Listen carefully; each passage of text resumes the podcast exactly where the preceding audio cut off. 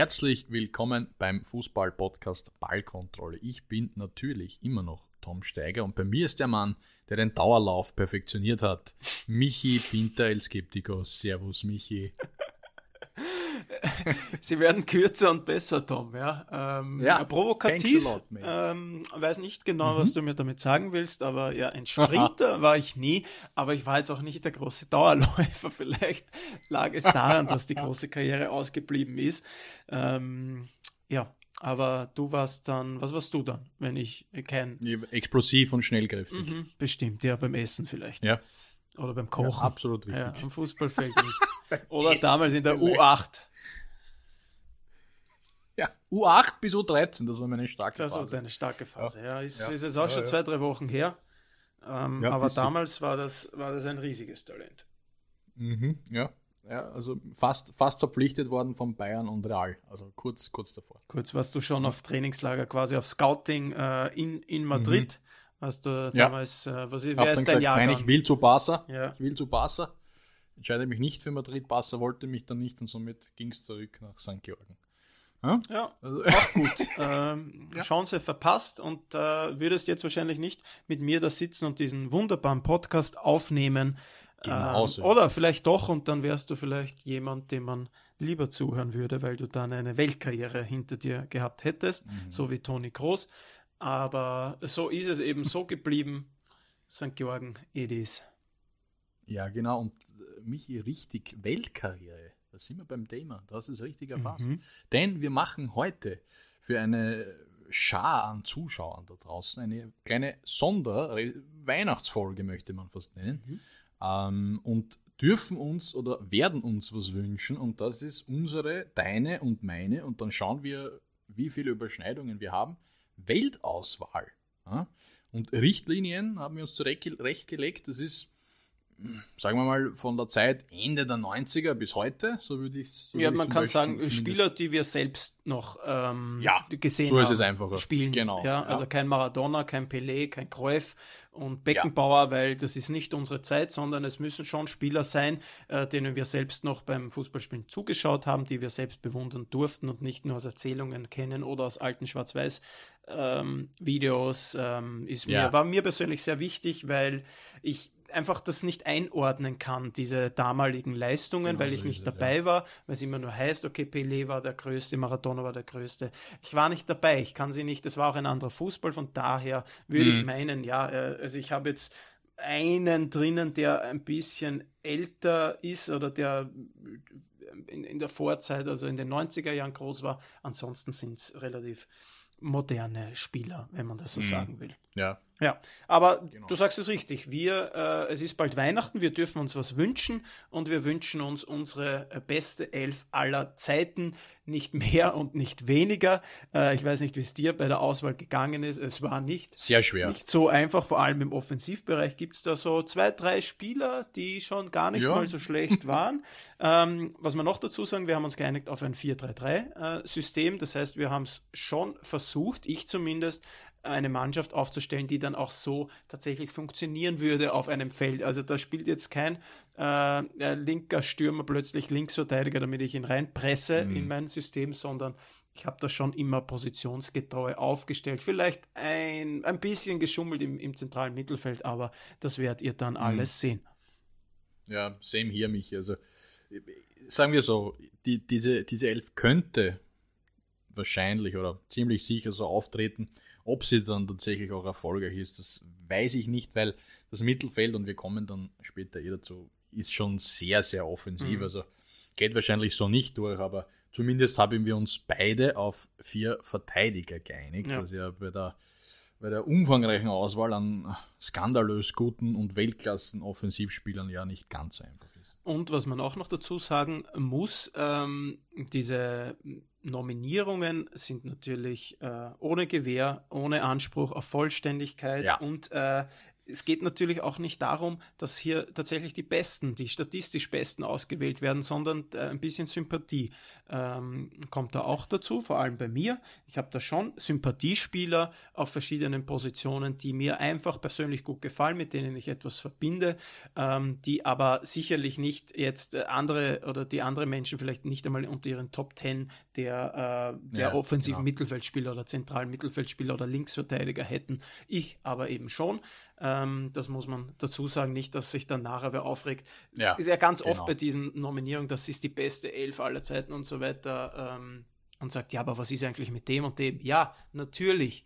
Aber es kann halt nur einen beziehungsweise zwei oder drei geben für diese Position und wir haben uns dann eben so genau. entschieden, weil da eben viel Sympathie mit hineinkommt. Ja. Man kann sagen, Michi, wir haben uns ein bisschen in Josef Fickersberger 2008 reinversetzt, der nicht die besten, sondern die richtigen nominiert hat für, den, für die genau. Europameisterschaft. Das ist ein schönes Motto, uh, das, wir, so können wir dann auch ja. die Überschrift für diese, für diese Folge äh, äh, benennen, würde ich meinen, oder? Das wäre doch genau. ganz nett. Wir haben, richtig, ja, wir haben unsere richtigen Spieler für die Welt Nicht die besten, aber die richtigen. Und so ja. triggerst ja, du dann auch alle Spotify-Hörer ähm, da mhm. einzuschalten ähm, zu unserer Sonderweihnachtsfolge, die da jetzt mhm. beginnen kann, glaube ich, oder? Und die wir gehen die Positionen durch äh, und nennen dann jeweils unseren Spieler. Und äh, liebe Zuhörerinnen und Zuhörer, ihr könnt natürlich gerne mitschreiben, mitnotieren, damit ihr dann auch äh, wisst, wen wir da gegeneinander spielen lassen. Bin dann auch gespannt.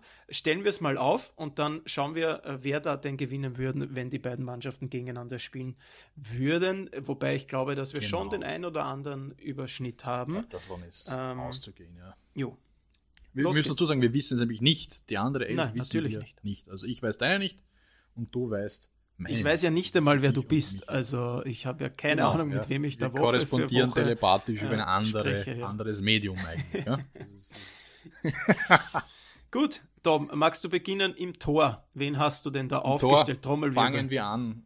Das war auch nicht ganz so einfach. Ich habe mich da zwischen zwei Torhütern entscheiden müssen, die ich schon also für mich hätten es beide verdient. Ich habe mich dann tatsächlich, und für mich ein bisschen überraschend, muss ich sagen, für Manuel Neuer entschieden. Oh. Ich hätte dann auch noch Ika San Ika Casillas gehabt. Mhm. Ähm, Europameister, zweifach Europameister und Weltmeister. Aber wenn ich, und ich darf es kurz ausführen, warum ich Manuel ja, Neuer gen genommen habe, dann bitte du deinen. Ähm, wenn ich es ausführen darf, äh, ich habe Neuer genommen, weil er für mich der fertigste Torhüter aller Zeiten ist. Also der kann alles, der ist bei Flanken unfassbar sicher, der ist auf der Linie grandios, eine Krake, der ist beim Herausspielen, der hat das perfektioniert, äh, finde ich, das Torhüterspiel als letzter Mann, hat auch bei Bayern den Libero gegeben, tatsächlich hat sich ins Aufbauspiel mit eingebunden, ist am Ball stark, wahrscheinlich besser wie so mancher Halbprofi im, im, im, im am Feld, wenn man das so Bestimmt. sagen kann. Ähm, und von daher ist es, er ist ja auch Weltmeister, ist äh, Champions League-Sieger. Ähm, ausgeklammert diese Erfolge, da müsste es wahrscheinlich Casillas sein, aber er ist für mich einfach, und da sind wir wieder bei der beliebten Wahl und Sympathiewahl, er ist für mich der beste Torhüter aller Zeiten. Somit ist es für mich Manuel Neuer im Tor. Du hast mit allem recht ähm, und du hast auch recht, dass es natürlich auf der Torhüterposition viele Kandidaten gegeben hat. Ähm, ja. ja, wenn wir da ein paar nennen würden. Buffon fällt mir noch ein. Äh, Edwin van der Sar war ich knapp davor. Mm. Neuer natürlich. Äh, Oblak, äh, Courtois, da gibt es ganz, ganz viele. Ähm, ich habe mich entschieden. Muss vielleicht auch Kahn rein. Ja, natürlich. Oliver Kahn ja. Äh, war damals für seine Zeit sicher auch äh, der beste Torhüter der Welt. Äh, hat das, das Torhüterspiel ja. Äh, auf seine Weise ein bisschen revolutioniert sogar. War jetzt nicht der größte, aber der, was der rausgefischt hat, war, war unglaublich. Mhm. Ähm, ich habe mich entschieden für Iker Casillas tatsächlich. Mhm. Ja, einfach, ähm, ja. weil der, wie du schon richtig äh, gesagt hast, alles gewonnen hat, alles abgeräumt hat, für lange Zeit bei einem Verein gespielt hat, dort äh, Legendenstatus hat, äh, auch in Spanien, dann diese Geschichte mit der, mit der Krankheit, dann auch diese Geschichte mit diesem ja. Kuss, ähm, sehr, sehr sympathisch, hat mir, hat mir immer sehr getaugt, Iker Casillas, ein Sympathieträger für mich.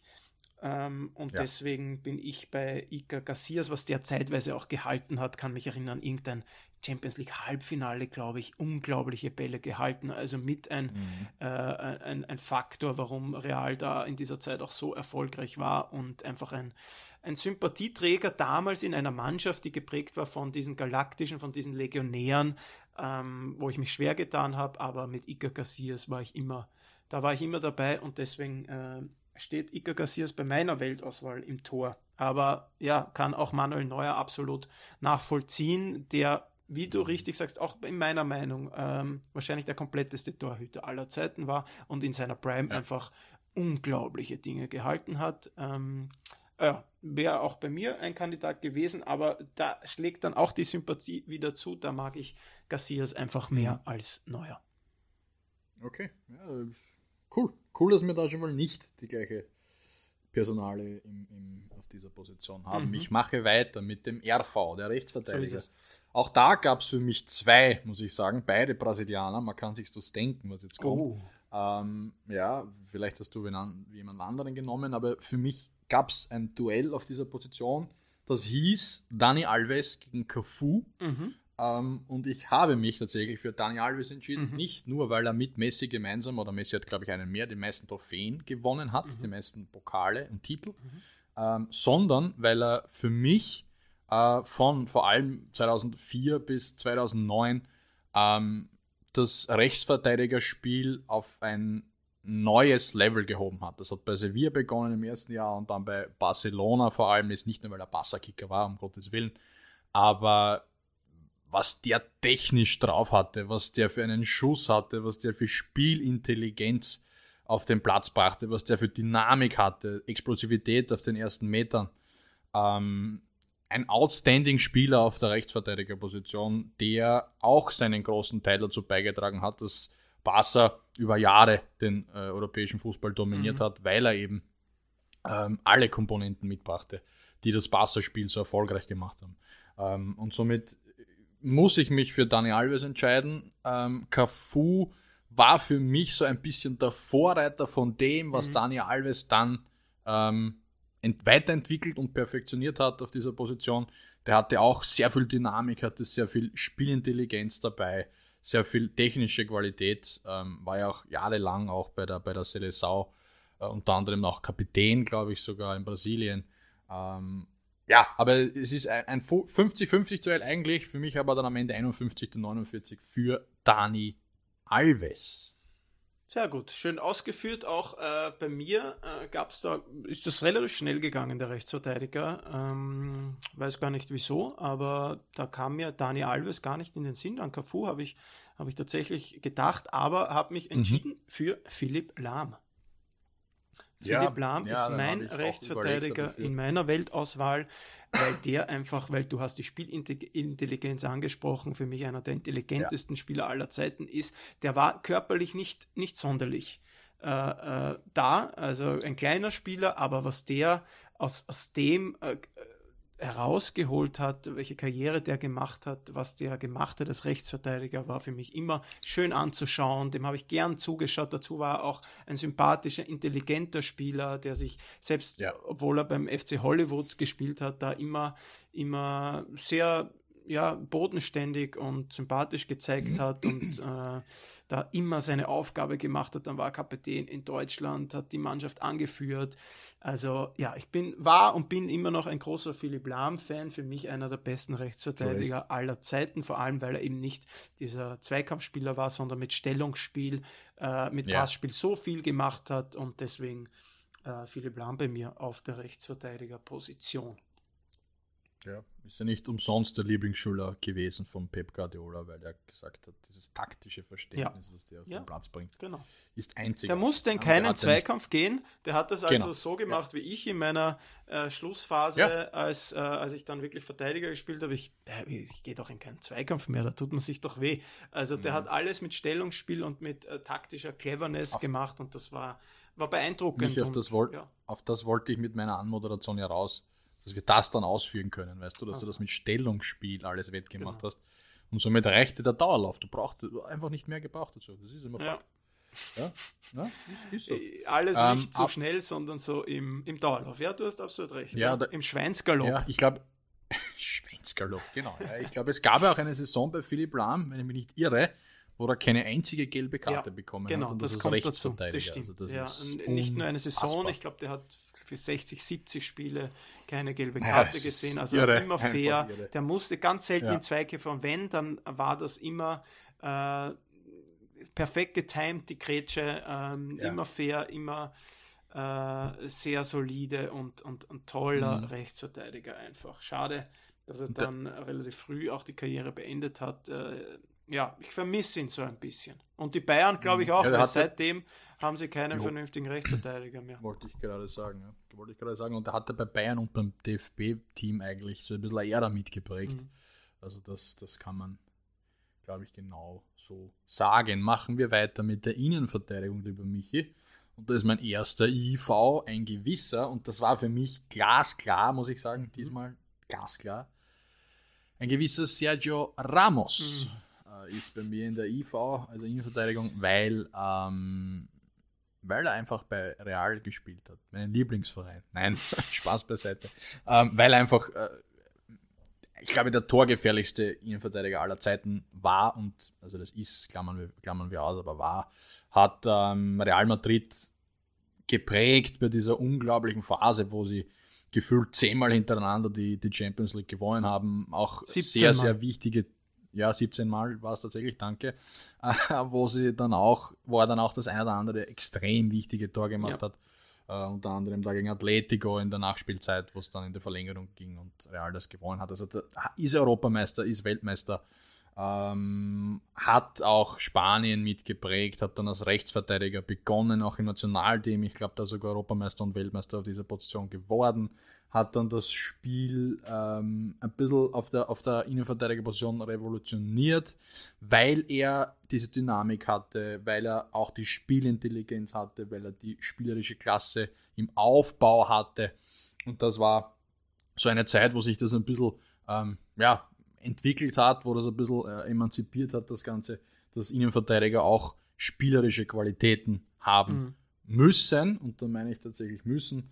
Und für mich einer der prägendsten Figuren der letzten 15, 20 Jahre im, im, im, im europäischen Fußball. Lassen wir 15 stehen, 20 ist zu lange. Mhm. Aber 15 Jahre waren es dann. Ähm, für mich einer, also wenn nicht der beste Innenverteidiger überhaupt. Da lege ich mich weit raus. Ja. Der bringt für das mich alles. Das du tatsächlich, was, was ja, und, und vieles davon stimmt, ähm, wenn ich es auch nicht so äh, krass sehe wie du. Also ich würde ihn jetzt nicht als besten Innenverteidiger aller Zeiten bezeichnen, ähm, aber es stimmt vieles. Er hat viele wichtige Tore erzielt. Äh, ein einziger Grund, warum er es bei mir nicht ins Team geschafft hat, kleiner Spoiler-Alarm, also er steht nicht auf einer meiner zwei Innenverteidiger-Positionen, ist einfach mhm. die Sympathie. Ich mag den nicht. Ich mag den ja, nicht. Ja, ähm, ja. Habe ich nie gemocht. Äh, war immer ein bisschen hochnäsig, arrogant gewirkt. Ähm, spielerisch, vom Fußballerischen. Von, dreckiger Spieler. Ja, oft, oft Fouls auch. Äh, also alleine dieses, dieses Foul an, an Mosala im Champions League-Finale damals vor ein paar mhm. Jahren. Ähm, ja, das werde ich nicht, werde ich ihm nicht vergessen. Ähm, kann, wird ihm wahrscheinlich wurscht sein. Aber ähm, ja, bei mir ist er nicht. Ich, ich, äh, witzigerweise habe ich sein Pendant vom FC Barcelona in meiner äh, Weltelf, äh, Gerard Piquet. Gerard ja, Piquet in seiner Prime, äh, die jetzt wahrscheinlich nicht, alt, nicht so lange war, würde ich so zwei, drei, vier Jahre sehen, aber ja. ähm, war damals so der Inbegriff des modernen Innenverteidigers für mich. Technisch hervorragend. Übersicht, ja. Ruhe am Ball, mhm. Kopfball stark, Anführer in der Verteidigung. Ähm, hat mir sehr getaugt damals. Ich habe ihm wirklich gern zugeschaut. Äh, sehr sympathisch damals auch. Ja. Mittlerweile waren so ein paar Dinge dabei, die man vielleicht nicht gut heißen will. Aber ähm, am Platz damals, als er von United zurückkam zu Barcelona und damals auch diese äh, mitgeprägt hat, schon auch diese Ära bei Barca ähm, war, für mhm. mich, war für mich überragend und deswegen, ähm, ja, äh, werden viele anders sehen, weil er natürlich dann auch die Fehler hatte und dann auch abgebaut hat an Qualität. Also dieses Weltklasse-Niveau hat er nicht lange gehalten, ähm, aber in seiner Prime hat er mir damals so imponiert und deswegen ist dieser Name sofort in meinen Kopf gekommen, äh, wenn ich an Innenverteidiger gedacht habe. Äh, offensiv denkender Innenverteidiger, Spielaufbau, Technik, ähm, Übersicht, äh, Stellungsspiel, Kopfball, da hat alles gepasst für zwei, drei Jahre und deswegen äh, mm, Gerard Piquet jo. von deinem geliebten FC Barcelona in meiner äh, Weltauswahl. Schön. Ja, ich habe ähm, tatsächlich Piquet äh, lange überlegt, aber nicht bei Ramos, sondern bei seinem ähm, Innenverteidiger Partner. Ja. Ähm, und habe mich dann aber tatsächlich gegen Piquet entschlossen, weil der Innenverteidiger Partner bei Barca für mich mhm. der, der bessere im genau, dieser Lockenkopf, Carles Puyol, ein also, wenn wir jetzt vom Spielertypen sprechen, der die Innenverteidigerposition revolutioniert hat, dann ist Puyol das Gegenteil. Ja. Das muss man genauso sagen. Der kommt zu 100 oder zu 1000 Prozent über Kampf, über Willensstärke, über Leidenschaft. Ja. Ähm, und das hat, das hat für mich dann den Ausschlag gegeben, warum es nicht Piquet war, ähm, weil Puyol auch interessante Statistik, der hatte mit 29 bei Barca keinen einzigen Titel. Mit 36, als er dann aufgehört hat, hat er 17. Und da, da, das ist für mich dann schon, wo man sagt, okay, da war Messi, da war Iniesta, da war Xavi, bla bla bla, aber Puyol ging voraus als Kapitän, als Leader, der die Mannschaft auch zusammengehalten hat, der in der Kabine die Ansprache gemacht hat, der für Mentalität steht, mhm. der Barca nach außen hin unfassbar gut vertreten hat, ähm, der der Mannschaft so ein bisschen dies, dies, dieses Stigma gegeben hat von wir sind einfach unbesiegbar, weil ich gehe voraus mhm. und ich, ich, ich gehe voraus im Kampf am Feld. Ähm, und für mich ist es Carles Puyol neben Sergio Ramos, ähm, ja, weil es ein Krieger ist, so kann man es sagen und äh, passt für mich da perfekt in diese ähm, Viererkette rein in meiner Weltauswahl. Ja, ähm, absolut, absolut legitim, wobei ich glaube, dass äh, Puyol nie, nie Weltklasse war ähm, hatte internationale Klasse, diesen, diesen letzten, für diese Weltklasse fe fehlt es ihm einfach an der Technik, an der Übersicht, an dem. Aber natürlich, wenn du sagen willst, sag mir den Spieler, der durch Leidenschaft äh, vorangegangen ist, dann kommt Puyol immer und hat er sich absolut verdient, in deiner äh, Weltauswahl zu sein und in vielen anderen auch und absoluter Sympathieträger ähm, für, diesen, für diese Weltklasse. Ähm, und wenn du immer, wenn du still bist, bist du nicht meiner Meinung. Dann wartest du, bis ich ausgesprochen habe und gibst mir dann Kontra. Nein, ich bin ähm, absolut deiner Meinung. für, diese, für die Weltklasse, wo Piquet meiner Meinung nach war, für zwei, drei Jahre, ähm, war Puyol nie ähm, weil, mhm. weil Kampf alleine einfach dann manchmal nicht reicht. Und er hat auch ja. seine Fehler gemacht, aber klar, du machst auch ab und zu deine Fehler. Das, das, nur wenn du Fehler machst, heißt das ja nicht, dass du nicht Weltklasse bist. Aber das letzte äh, Funkerl hat mir da äh, gefehlt. Mhm. Funkerl, das ist ein komisches Wort. Ja, ein Funkerl? Du, ja, ich verstehe dein Funkerl. Ja, du weißt, was weil, ich meine. Weil, ja, weil er für viele einfach nicht diese absolute Weltklasse hatte. Aber ich, brauch, ich brauchte jemanden in dieser Verteidigung und generell ja. in der Mannschaft, der diesen Willen, dieses, diesen Leadership einfach hat und der vielleicht am Ende sogar, man möchte, vielleicht werden wir das dann noch bestimmen, ein Kapitän dieser Mannschaft sein kann und Natürlich. wäre für mich wirklich Carles Puyol, mhm. nicht weil er der Beste ist in der Mannschaft, sondern weil einfach der Leader, der, dieser Typ, der, ja. der, der, vielen heute ja. fehlt im Fußball ist. Bin ich bei dir. Deswegen ist es Und insofern passend, weil der Kapitän meiner Mannschaft kommt jetzt, wenn, ich, wenn wir das einteilen jo. müssten, äh, habe mich schwer getan bei den Innenverteidigern, wie du auch, haben wir vorher schon gesprochen. Ähm, man hat einfach wahrscheinlich weniger Verbindung zu den Verteidigern beziehungsweise zu den Innenverteidigern als jetzt zu Offensivspielern. Äh, man erinnert mhm. sich oft an die, an die Leistungen der Offensivspieler, an die Tore, an die Vorarbeiten genau. in meinem Fall. Ähm, aber ja, mein zweiter Innenverteidiger heißt Marcel Desailly.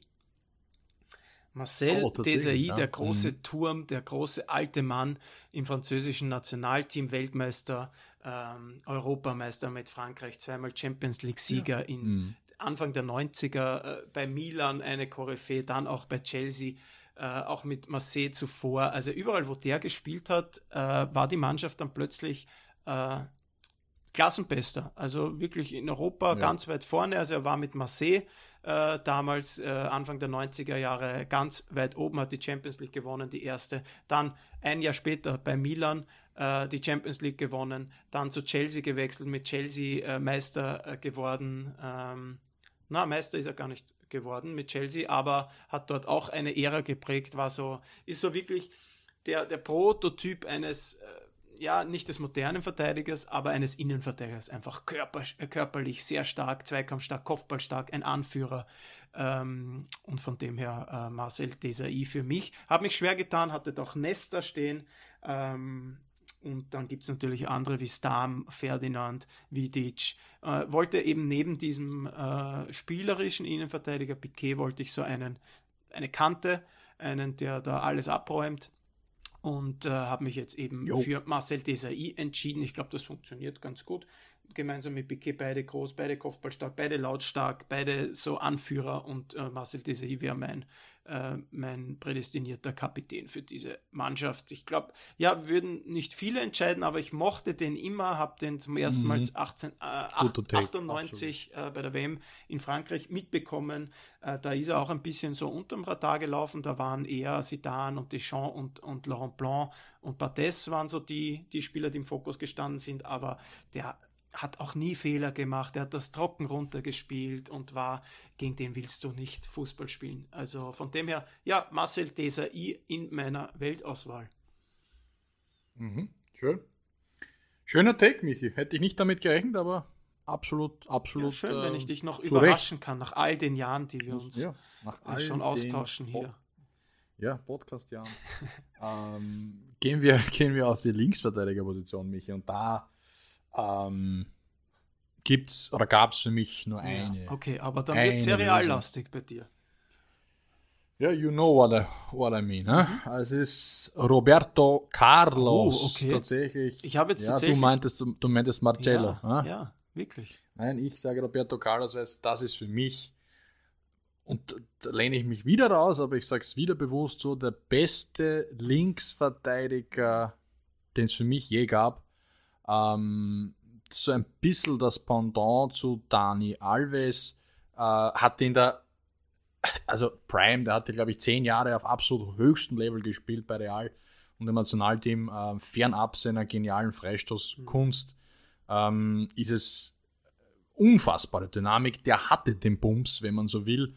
Ähm, klein, aber dennoch die Körperlichkeit, war schwer vom Ball zu trennen. Explosivität, Antrittsschnelligkeit ähm, war so ein verkappter Spielmacher von hinten raus, geniale 50, 60 Meter Bässe, Diagonalbälle. Ähm, ja, hat eben auch wichtige Tore gemacht, aber war dann auch so dieser Leader bei Real, äh, auch in der Galactico-Zeit, ein ganz wichtiger Spieler, ähm, der so ein bisschen äh, Offensive mit Defensive gepaart hat, aber sehr gutes Stellungsspiel auch hatte für einen Linksverteidiger. Ähm, und somit diesen neuen, modernen Linksverteidiger so ein bisschen auf den Weg gebracht hat, ähm, der heute eigentlich so, so äh, propagiert wird oder gefordert wird, dass er der Offensivdrang extrem wichtig ist für den Linksverteidiger und den hat er für mich äh, wie kein anderer. Und fernab seiner Titel und Erfolge ist es aufgrund seiner Qualität und für mich Sympathie als LV Linksverteidiger Roberto Carlos. Okay, äh, für mich ist Roberto Carlos ein bisschen eine Falle. Äh, ich war auch als, als Kind, als Jugendlicher großer Roberto Carlos-Fan, weil er einfach auch äh, so dargestellt wurde, als, als, ja, den fanden alle geil, weil einfach seine Statur mit diesen fetten, fetten Oberschenkeln, seinen Freistoßen mit diesem äh, stärksten Schuss der Welt und so weiter, hat ein bisschen davon abgelenkt, was er jetzt tatsächlich für ein Linksverteidiger war. Also, ähm, wenn du sagst, bester Linksverteidiger aller Zeiten, stimme ich dir nicht zu. Ähm, klar, bei den Linksverteidigern tut man sich aber auch schwer, da bin ich bei Marcelo in seiner Prime. Aber äh, klar gehört er, gehört er da schon dazu, aber ich glaube, dass so ein bisschen diese, die Romantik da ein bisschen drüber fährt bei Roberto Carlos. Äh, der war damals mit dem brasilianischen Team und so und wir waren jung und wir fanden das alle ganz, ganz großartig mit diesen Oberschenkeln und diesem Schuss und diesem Freistoß, der sich da ähm, im Wind biegt. Ähm, von dem her, glaube ich, war da, lag da so ein bisschen eine Romantik drüber. Ähm, ich kann mich jetzt nicht so groß über seine äh, an, seine, an seine Leistungen tatsächlich als Linksverteidiger erinnern. Ähm, von dem her, ja, ist es bei mir nicht äh, Roberto Carlos, es ist auch nicht mhm. äh, Marcelo. Äh, und ja, da werden sich jetzt, das ist jetzt die eine Position, wo dann viele aufschreien werden. Da ist es bei mir absolute Sympathie und ich tue mich äh, bei den Linksverteidigern generell schwer. Da gibt es nicht so viele. Ähm, Roland Gersalio. Das ist auf, natürlich. Bitte hör auf. Ja, das, das ist brutal. nicht ernst. Äh, kennst du aber schon noch, oder? Natürlich. Ja, der ist als Linksverteidiger mitgefahren zur Europameisterschaft 2008. Das ist, glaube ich, ein alter Spieler oder keine Ahnung, wo er da war. Ja, Roland Gasalio, ein One-Hit-Wonder. Nein, ähm, Andy Robertson. Okay. Andy Robertson, ja, ja. Ähm, ja, natürlich ist Roberto Carlos äh, der verdientere, der größere Spieler. Natürlich ist Marcelo der größere Spieler. Aber Andy Robertson verkörpert für mich äh, diesen diesen modernen linken Verteidiger, linken Außenverteidiger in dieser Prime mhm. mit Liverpool ähm, war er überragend. Roland Salio, das gibt es nicht. Das ist zu geil. Ja, ähm, ist, ja, ja wir schön. wollten uns ja also. überraschen. Nein, Andy Robertson ja. äh, nach vorne, nach hinten äh, in diese ein, zwei Jahre, die er da hatte, äh, wo der auch diese Geschichte, wo der auch hergekommen ist, dass er auch schon in Fabriken gearbeitet hat, dass er da auf, auf, auf äh, Tin äh, nee, Tinder, auf, jetzt geht's los, ja, auf Twitter irgendwie geschrieben hat, äh, dass er sein Leben hasst, da irgendwie in der, in der Fabrik zu arbeiten oder, oder Post ausgetragen, irgendwie sowas. Und wie er sich dann entwickelt hat, dass Liverpool ihn auch da irgendwie von Norwich oder woher auch äh, gekauft hat. Äh, man, man, sieht, ich bin nicht ganz gut durchrecherchiert heute zu Andy Robertson, aber äh, und wie er dann eingeschlagen hat bei Liverpool, ähm, ja. Und was er dann nach vorne, nach hinten mit den 100.000 Assists gemeinsam mit Trent Alexander-Arnold auf der anderen Seite gemacht hat. Äh, auf der einen Seite ist es das, auf der anderen Seite äh, folge ich ihm ähm, auf Social Media. Ein sehr lustiger. Auf Tinder? Sympath auf Tinder auch schon entdeckt, ja.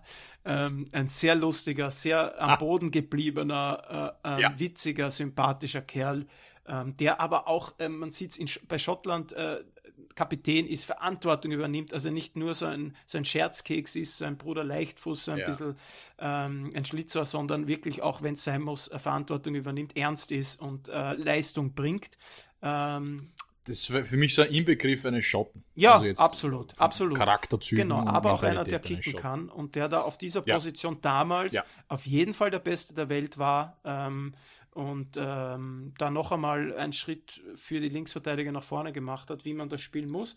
Äh, ja, mittlerweile ist es nicht mehr, da ist, gehört er wahrscheinlich nicht mehr zu den Top 5, Top 10 auf dieser Position, aber einfach für mich absoluter Sympathieträger und äh, auf dieser Position, jo. wo ich mich ohnehin schwer tue, jetzt meine Wahl ähm, für äh, meine Weltauswahl. Andy Schön. Robertson. Mhm. Schön.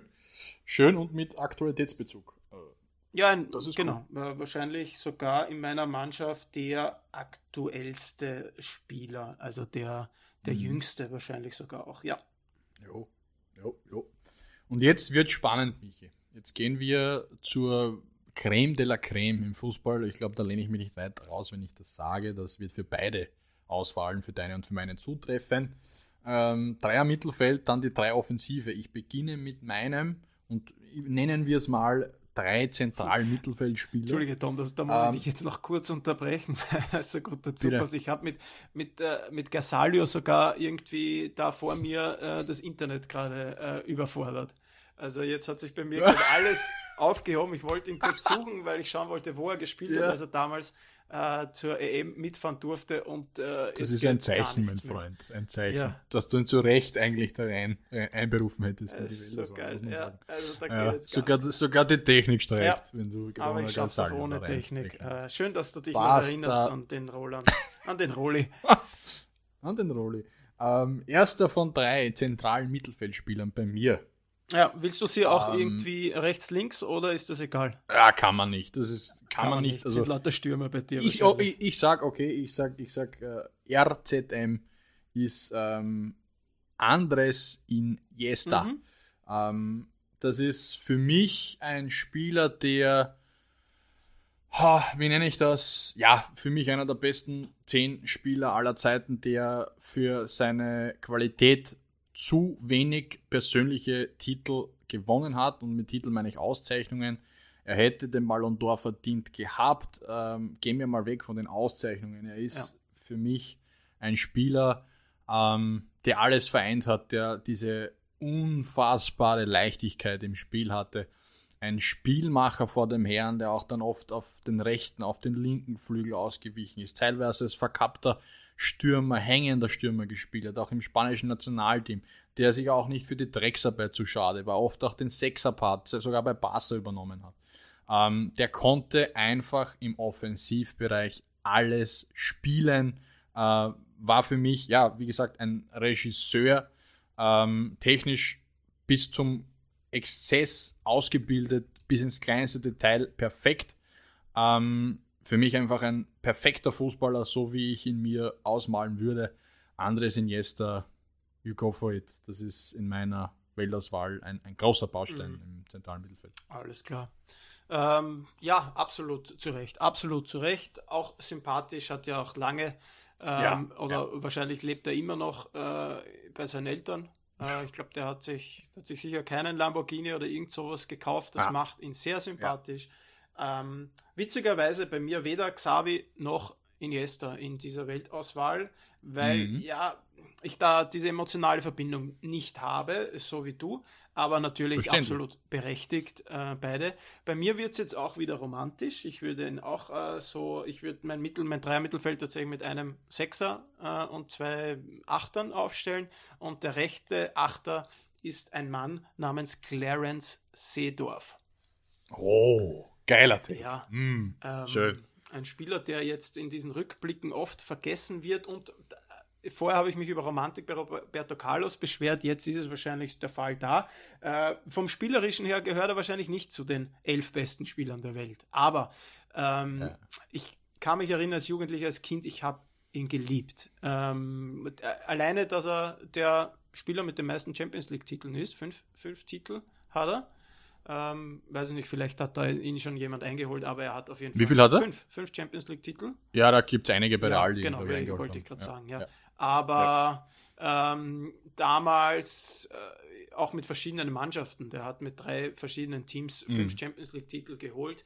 Ähm, ja, einfach nur, keine Ahnung, ich kann da gar nicht groß drü viel drüber sagen. Ein, ein, ein Stratege im Mittelfeld, sowohl äh, offensiv als auch defensiv vorhanden. Also sein, damals schon sein Box-to-Box-Spieler.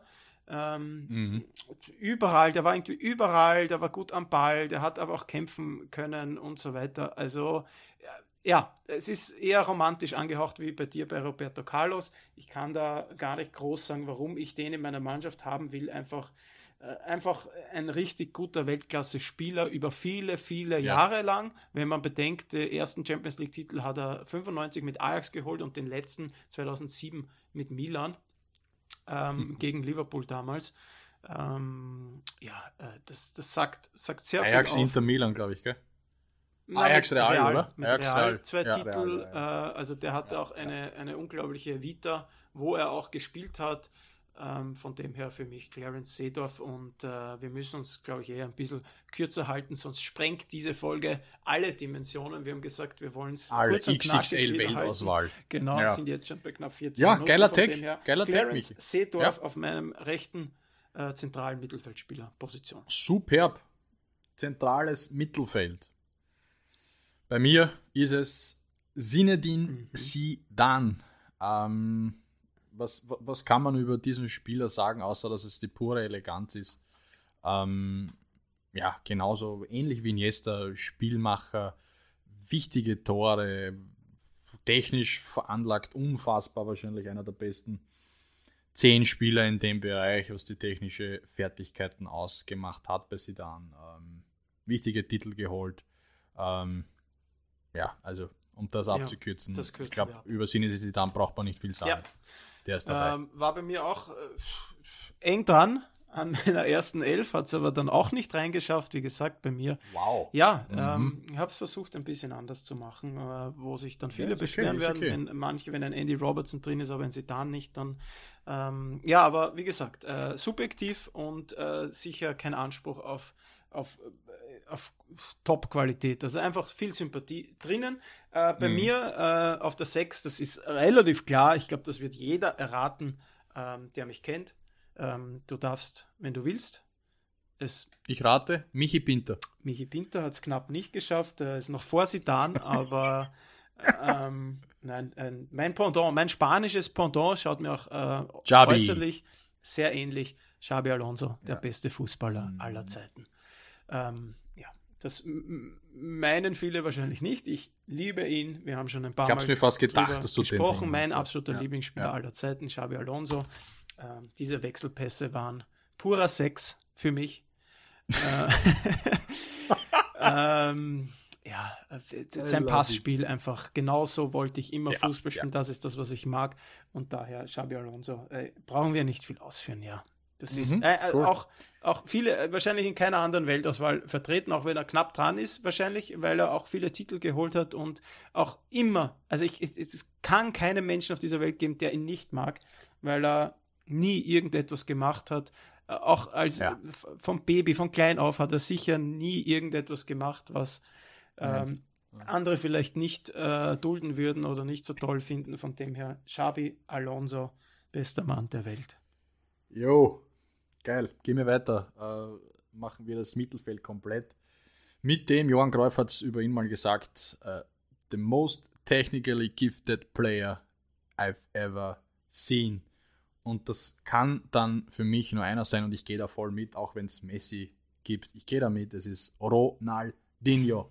Was dieser Typ mit dem Ball gemacht hat, bleibt wahrscheinlich einzigartig. Ähm, Im Vollsprint, diverse Skills, ähm, geile Tore gemacht. War über. Er war nicht so lange in der Prime, das muss man sagen. Äh, muss leider. Also ich glaube, der hätte noch mehr drauf gehabt, dass er tatsächlich gezeigt hat. Ja. Aber bei Barca waren es drei, drei, vier Jahre, wo er einfach der beste Spieler auf diesem Planeten war und den muss ich demnach auch in die Weltauswahl nehmen. Aber vor allem, weil es bei mir diese Sympathie wert ist, für viele wahrscheinlich nicht einmal in der Weltauswahl dabei. Bei dir kann ich mir vorstellen, auch nicht. Aber äh, allein, wie gesagt, was der technisch drauf gehabt hat, das ist für mich unerreicht. Das wird wahrscheinlich keiner mehr erreichen. Mhm. Für mich ist es Ronaldinho, der das Mittelfeld ja. komplettiert. Ja, schön, dass er bei dir drinnen ist. Das hat er sich absolut verdient. Dann bin ich auch froh. Dann kann ich ihn ruhigen Gewissens bei mir draußen lassen. Ähm, aber nein, das ist jetzt äh, Spaß beiseite. Natürlich Ronaldinho, eine absolute Legende. Das ist wahrscheinlich der ja. Spieler, dem man den Spaß am Spiel am allermeisten angesehen hat, äh, der nicht ja. immer so todernst bei der Sache war und trotzdem aber so erfolgreich war in seiner Barcelona-Zeit. Aber wie du richtig sagst, die Prime war dann nicht allzu lang, auch davor und danach äh, kam dann nicht mehr allzu viel, aber ähm, ja, mit einer der besten Fußballer aller Zeiten. Ohne Frage. Jo. Ohne Frage. Ich finde dein zentrales Mittelfeld sehr ähm, spannend. Äh, das Na, sind lauter Abräumer, ja, mit Iniesta, mit ja, Zidane. Ich habe es aber angekündigt. Ja, ist okay. ist okay. Also bei mir ist das ja. mit Seedorf und Xabi Alonso, die denken auch ab und zu defensiv. Äh, und jetzt mhm. kommt der dritte, der ist tatsächlich Offensivspieler und das ist äh, jener junge Mann, ähm, der für mich auch einer der besten Fußballer aller Zeiten war, äh, dessen Prime aber auch zu kurz war äh, für meine Begriffe. Der hätte mehr rausholen können. Äh, vier kleine Buchstaben.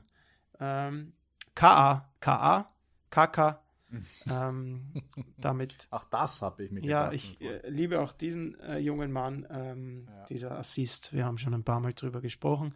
Ja, ja hätte von Xabi Alonso sein können. So schön war der von dem her. Ähm, für mich äh, in dieser Phase, in seiner Prime, auch dieses Wort kommt sehr oft vor. Wir hätten uns einen, einen Sponsor-Deal holen sollen von Amazon. Mhm. Amazon Prime, ja, ja. In seiner Prime. Der beste Spieler der Welt damals. Ähm, Assists, Tore, äh, wie er den Ball behandelt hat, äh, war einfach wunderschön zum Zuschauen. Ähm, war aber auch nur zwei, drei Jahre, wenn ich mich richtig erinnere, dass er, dass er auf diesem Niveau äh, bei Milan gespielt hat, äh, auch bei Real. Ähm, ja, aber für mich, äh, auch was die Sympathie anbelangt, auch der einer, der keine Skandale hatte. Gerade als brasilianischer Spieler kommt es dann doch öfter vor, wenn wir jetzt an äh, deinen geliebten Dani Alves denken, jo. ob der nicht noch immer im Gefängnis sitzt, man weiß es nicht.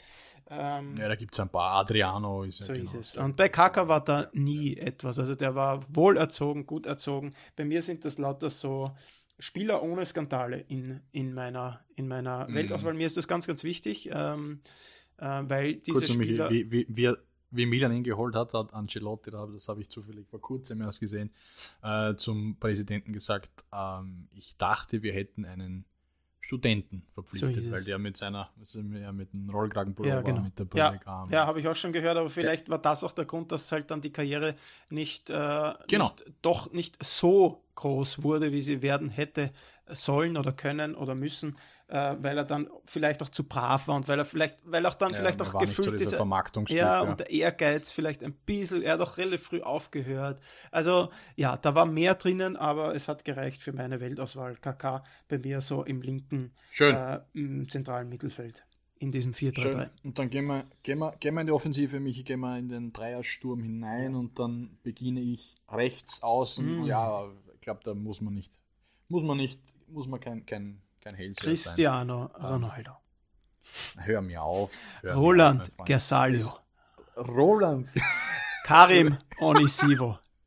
Oh ja, du, du, bist knapp dran. Es war tatsächlich La Pulga, ja. Äh, Lionel Messi. Wer kann es denn anders sein? Also ich glaube, das machen wir ganz das kurz. Machen wir kurz. Da braucht man Und das ist auch tatsächlich die erste Position, wo wir äh, übereinstimmen. Äh, ich, hab, ich wollte eigentlich eine Mannschaft ohne Messi und ohne Ronaldo machen. Ähm, mhm. Aber ja, du kommst an, du entscheidest dich in diesem Duell, da sind wir beide ja gleicher Meinung, das wissen unsere Zuhörerinnen und Zuhörer auch schon. Äh, und dann jo. ist zumindest Leo Messi auch in meiner Mannschaft äh, rechts außen, dort wo er die, mhm. äh, seine besten Spiele gemacht hat. Schön. Dann gehen wir nach links außen mhm. und da ist möglicherweise keine Überschneidung dabei. Sicher nicht. Ähm, aber ja, ja, auch ja, Wahnsinn eigentlich, ja, hätte ich mir nicht gedacht. Ähm, links außen, offensiv für mich der beste Spieler, der je in der Premier League gespielt hat, Thierry Henry. Ein unfassbar geiler Kicker. Ähm, auch der kann alles, hat alles vereint. Ähm, diese Dynamik bleibt unvergessen, wie der einfach die Spieler überlaufen ist. Äh, Anfang der 2000er, mhm. die Invincibles bei Arsenal, mhm. das war große mhm. Klasse. Ähm, ist ja auch Weltmeister, Europameister. Ähm, und für mich, für mich persönlich jetzt einer der geilsten drei Spieler, die ich je gesehen habe. Thierry in meiner Weltauswahl. Gemeinsam mit Messi und, wer ist der dritte? Der dritte? Ja, weil du gesagt hast, einer der. Ronaldinho. Okay. Gut. Ähm, ja. Ja. jetzt, ich habe mich kurz geschreckt, weil zuerst war ich der Meinung, wir werden da sicher nicht den gleichen Spieler haben. Dann beginnst du mit einer der geilsten Spieler der Premier League-Geschichte. War dann aber überrascht, dass du Henri äh, links außen hinstellst. Ähm, aber ja, ähm, hat er auch gespielt. Er hatte bei Barca auch ähm, ja, ja. Ich habe auch einen für mich den besten Linksaußen der Premier League-Geschichte auf Linksaußen stehen und der heißt Eden Hazard. Ähm, ja, ja, gut. Auch da würden viele meinen wahrscheinlich, ja gut, toll, aber jetzt natürlich nicht äh, unter den besten zehn Spieler aller Zeiten. Ähm, für mich ein sehr ein Sympath äh, ich mochte den immer, was er da auch in seiner, um es nochmal äh, zu bemühen, Prime gemacht hat und die war Amazon dann doch Prime. bei Chelsea über viele Jahre ähm, war links außen, war überragend. Der war nicht zu stoppen. Ich musste mich entscheiden mhm. zwischen Hazard und De Bruyne. Ähm, wobei ich De Bruyne dann nicht auf diese Position gestellt hätte. Der wäre vielleicht auch im Mittelfeld dann ganz gut gewesen. Äh, De Bruyne ist bei mir auch sehr weit vorne, weil ich den auch sehr, sehr mag, auch als Mensch, äh, als Sympathieträger. Aber Eden Hazard mhm. hat mir, äh, ich habe dem so gern zugeschaut. Ich habe Chelsea-Spiele angeschaut, obwohl ich Chelsea nicht mag, äh, wie man vielleicht du schon Du hast die Chelsea-Spiele gegen Liverpool angeschaut und, hab, und, hast für Chelsea geholt. Na, das nicht, Eden aber Hazard. ich habe einfach dem so gerne zugeschaut. Ähm, Ballannahme, ja. Ballkontrolle, diese Agilität, äh, diese kurzen kleinen Haken, die Abschlüsse, also der war da. Ähm, richtig, richtig gut. Äh, dann ich der glaube, Wechsel. Er hatte bis heute auch die meisten Man of the Matches ja, in der Premier Also er gehört auf jeden Fall zu den besten Spielern der Premier League aller Zeiten. Ja. Auch von den Stats ja. her. Ähm, nicht nur von der aus, aus romantischer Sicht, aber der Wechsel dann zu Real, es ist sehr schade, was dann, wie diese Karriere zu Ende gegangen ist. Definitiv. Äh, hätte geglaubt, dass er bei Real dann nochmal rasiert, dass er sich dann nochmal steigert, aber hat gar nicht funktioniert dort. Aber für die, seine Chelsea-Zeit steht er bei mir äh, zu mhm. absolut zurecht äh, in der Weltauswahl als linker Außenstürmer. Und dann, Tom, jetzt wird spannend. Okay. Jetzt kommen wir zu dieser einen Mittelstürmerposition, wo es gefühlt ja. 421 Ach, Möglichkeiten 1000 gibt. Möglichkeiten. Ähm, ja. ja, bitte. Ähm, ich ging, ich ging mit Sympathie und nicht äh, mit dieser, wer ist oder wer war der beste Fußballer aller Zeiten. Es müsste rein statistisch natürlich der, der die meisten Tore gemacht hat, auch vorne drin stehen, Cristiano ja. Ronaldo. Aber ich gehe, und wie du da in deiner Auswahl natürlich sehr gut ausgeführt hast, vor allem mit Sympathie auf dieser Position. Und da ist es für mich ganz klar der echte Ronaldo, wenn man so mag, Ronaldo Nazario. Ähm, Wäre der nicht, glaube ich, mit seinen gefühlt zehn Kreuzbandrissen ausgebremst worden, hätte wahrscheinlich alles in Grund und Boden geschossen. Wir würden heute nicht, womöglich nicht in der Art über Messi und Ronaldo sprechen, sondern über diesen ja. Ronaldo. Ähm, talentmäßig mit der beste Spieler, den es je gab. Wie gesagt, eben ausgebremst von Verletzungen und dennoch, dennoch eine unfassbar geile Karriere gemacht. Und deshalb ist es für mich vorne drinnen. Ronaldo aus Brasilien. Ja, es ist, es ist, es ist witzig, weil ich habe nicht einmal an, an äh, diesen Ronaldo gedacht. Er spricht nicht für mhm. mich, aber natürlich, Ronaldo äh, als Mittelstürmer ist wahrscheinlich nicht, nicht zu schlagen. Gerade ähm, äh, ja, Anfang der 2000er, Ende der 90er, das war genau seine Zeit. Mhm. Ähm, ich habe ihn nicht äh, in meiner Elf. Ich habe, und das ist die zweite Überschneidung in, unserer, in unseren Teams, ähm, Thierry Henry als Mittelstürmer eingesetzt. Geil. Ja. Äh, weil alles, was du gesagt hast, weil einfach ein richtig geiler Kicker, äh, unterstützt von, von den Statistiken ähm, und auch wieder einer, den ich sehr mag, den ich sehr sympathisch finde, auch jetzt in seiner Rolle als Experte, ähm, höre ich ihm wirklich gern zu. Da kann man immer lachen, das ist trotzdem mit mhm. Kompetenz geschmückt. Also ähm, ja, äh, da geht nicht viel drüber über Thierry Henry. Äh, von dem her muss der auch in meine Mannschaft und ich, du hast mhm. ihn links außen, ich habe ihn zuerst auch rechts außen gehabt, also der kann ja vorne auch alles spielen, aber ich glaube am gefährlichsten und am effektivsten war er als Mittelstürmer und genau dort spielt er bei mir. Also äh, Thierry Henry ist mein letzter Spieler in meiner äh, Weltelf und ja, äh, hätte fast gedacht, Geil. dass wir uns öfter überschneiden, aber es waren dann tatsächlich nur Messi und Henry. Äh, und mhm. ansonsten die restlichen neun sind unterschiedlich. Ähm, wenn du äh, nochmal deine Mannschaft zusammenfassen würdest, stell sie kurz auf, damit wir einen Überblick haben. Natürlich.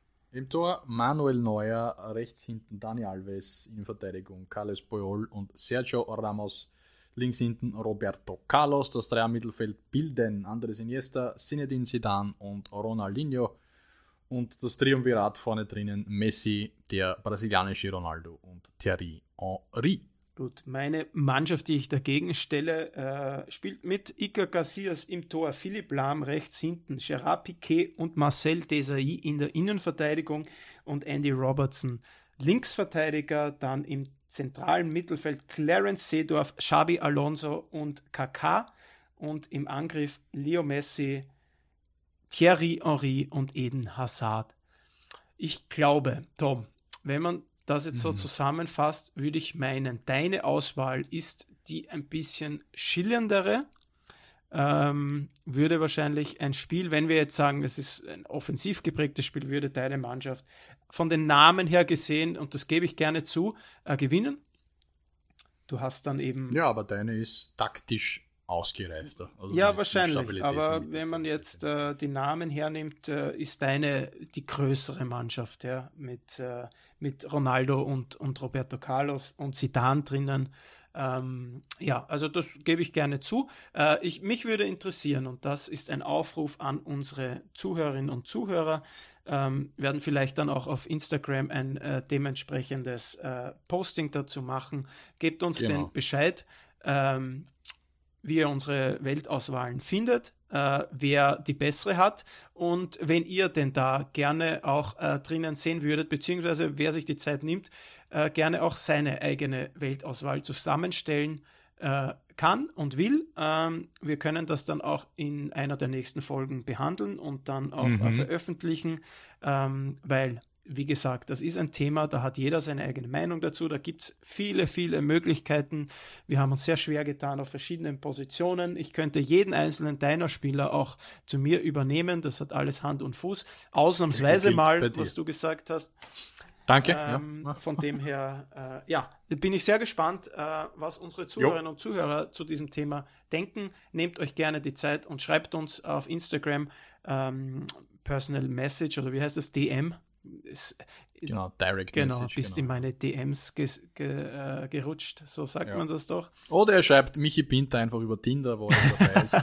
und oh. Ja, no, die no, Zeiten na, sind vorbei. Ähm, Ein Scherz. Äh, ja, ähm, so viel zu dem Thema. Äh, hast du noch etwas ja. hinzuzufügen, lieber Tom? Na, ich glaube, Kapitän gehen wir noch ganz kurz durch, habe ich gesagt. Für mich Carles Puyol aufgrund ja, des Leaderships. Bei mir Marcel Desai. Bei dir? Ja, ja es, es, könnte jeder sein. Es sind lauter so äh, ja, Führungsspieler. Sowieso, sowieso, ähm, sowieso. Wahrscheinlich auch jeder mal in seiner Phase als, als aktiver Spieler auch mal Kapitän. Also bei Messi wissen wir es. Ähm, Robertson ist. Also bei mir definitiv. Ja, Robertson, ja, Piquet, Lahm, Garcias, Xabi Alonso Irgendwann war sicher auch mal irgendwo Kapitän Seedorf. Äh, ja. Kaka weiß ich nicht.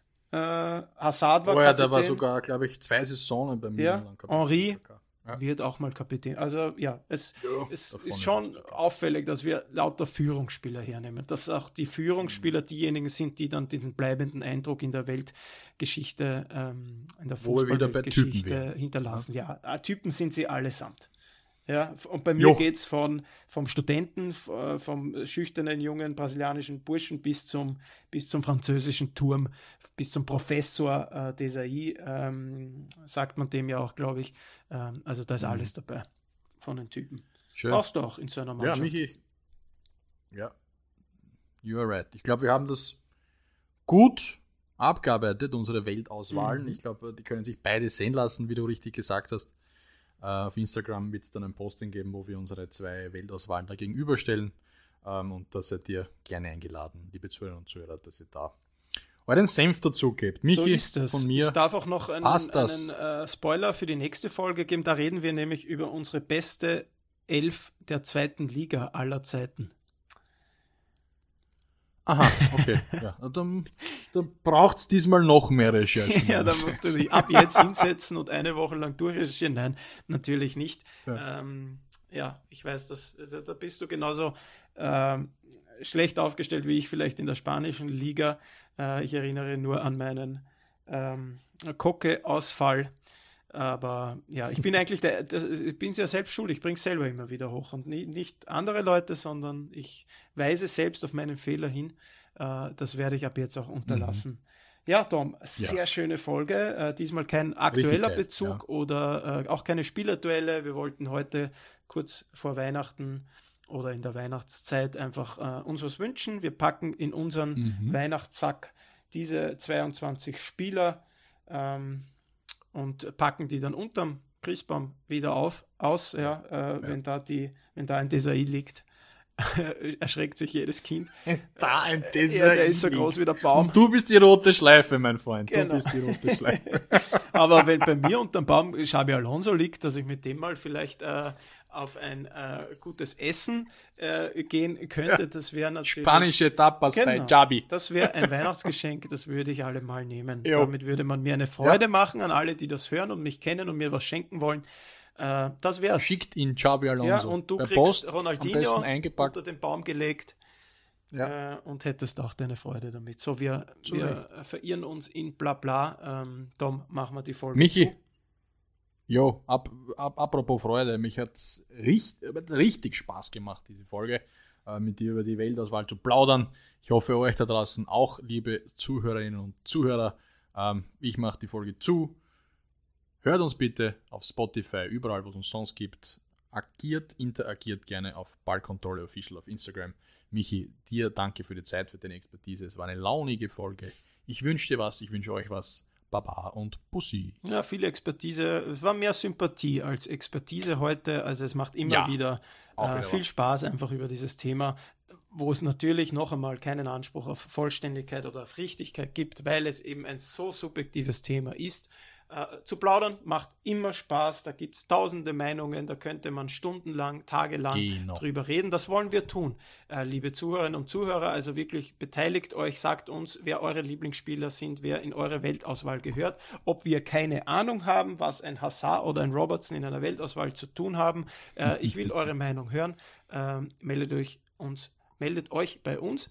Uh, und wir werden dann uh, in den nächsten Folgen auch ähm, diese Kommentare und äh, Meinungen von euch kundtun hier im Podcast. Also wer schon immer mal bei Ballkontrolle dabei sein wollte, bei diesem berühmt-berüchtigten Podcast, den seit 17 Jahren läuft, mit äh, Tom Steiger und mir, der hat jetzt die Chance dazu. Äh, gerne auch namentlich ähm, ähm, Bernhard W. hat gesagt und so weiter. Knut S. Äh, Sven L. Ähm, Michi, bitte mach die Folge ich mach sie zu. Ich, ich, will nicht aufhören, weil es mir so viel Spaß macht. Aber ja, ja, wir haben ja auch noch andere Dinge zu tun. Äh, vielen Dank, lieber Tom, für diese launige Folge, wie du richtig sagst. Ähm, wir hören uns bald wieder. Bussi und Papa.